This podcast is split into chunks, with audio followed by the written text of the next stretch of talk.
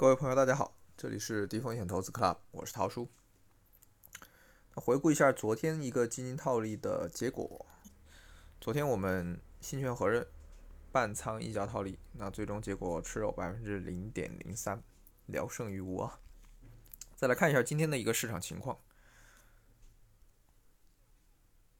今天呢，两市其实早盘低开，然后全天呈一个震荡上行的趋势。两市成交量七千一百零七亿，那成交量创了近期的一个新低。截至收盘呢，上证指数跌幅百分之零点零三，深圳成指上涨百分之一点二二，创业板指上涨百分之一点二零。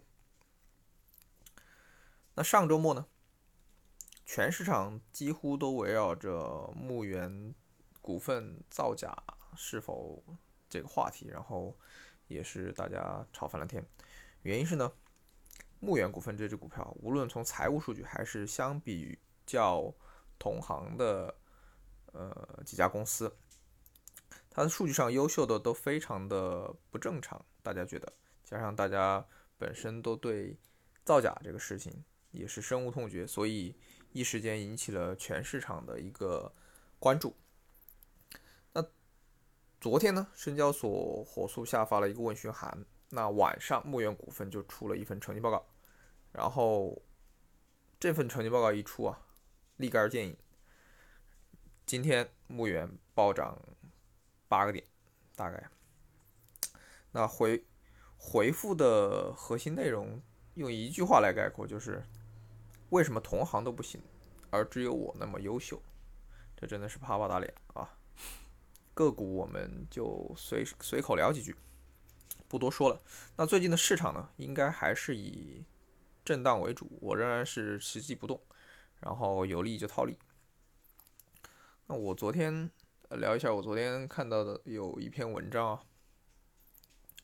我在那篇文章里学习到了一个新词，叫“鸡娃”，意思就是呢，打鸡血式教育孩子。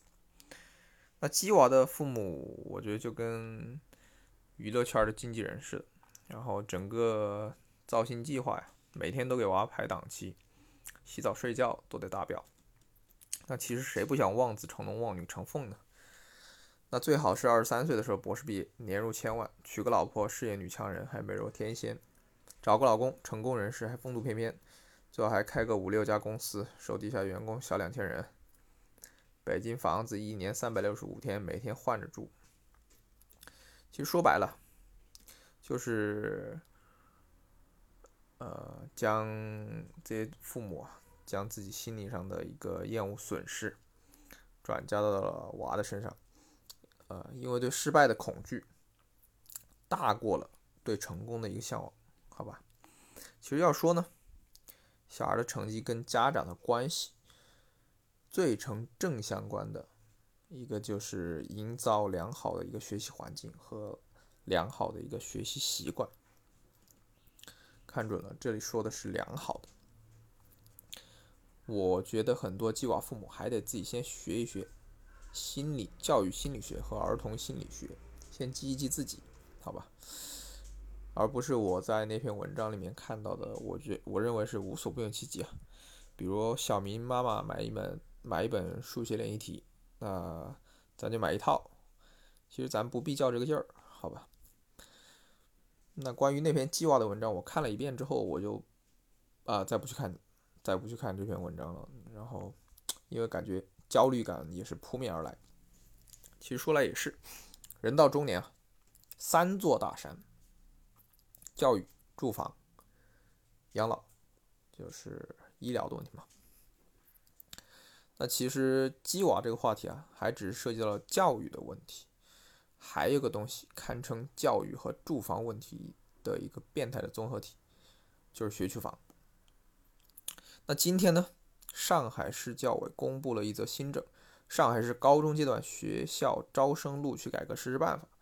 那大概内容呢，就是以前全是通过考试按成绩决定谁上好高中，现在一半以上的名额分配到所有的中学，于是，一些差点中学的学生，只要在学校考试排名靠前。那也就有进入好高中的一个机会。那教委的一个出发点呢，其实负责人也说了，一方面为了促进义务教育优质均衡发展。另一方面呢，改变见分不见人的一个招生方式。总之呢，我觉得这是一件大好事儿，给一些普通家庭的孩子拓宽了进名校就读的一个机会。这件事儿本来主要是教育问题，显然我们可以看得到，网络上关注房远比关注教育的多。无奈呀，学区房是一个变态的综合体。但其实学区房这个概念起源于就近入学的政策，而且当年提出这个政策是处于公平教育，无奈最后走偏了。那现在出于教育公平的需要，也出于国家房住不炒这个定位啊，未来学区房的概念，我认为可能会从房子上剥离。那话说回来，国家还是希望通过一系列的举措来缓解中青年的一个焦虑。那我在这儿也祝大家投资财富自由，好吧？早结婚，多生娃，儿孙满堂。好了，今天就聊到这儿。想学习更多的经济道理、实操技巧，了解小白也能掌握的低风险投资机会，请您关注低风险投资 Club，桃叔在里，在这里等你。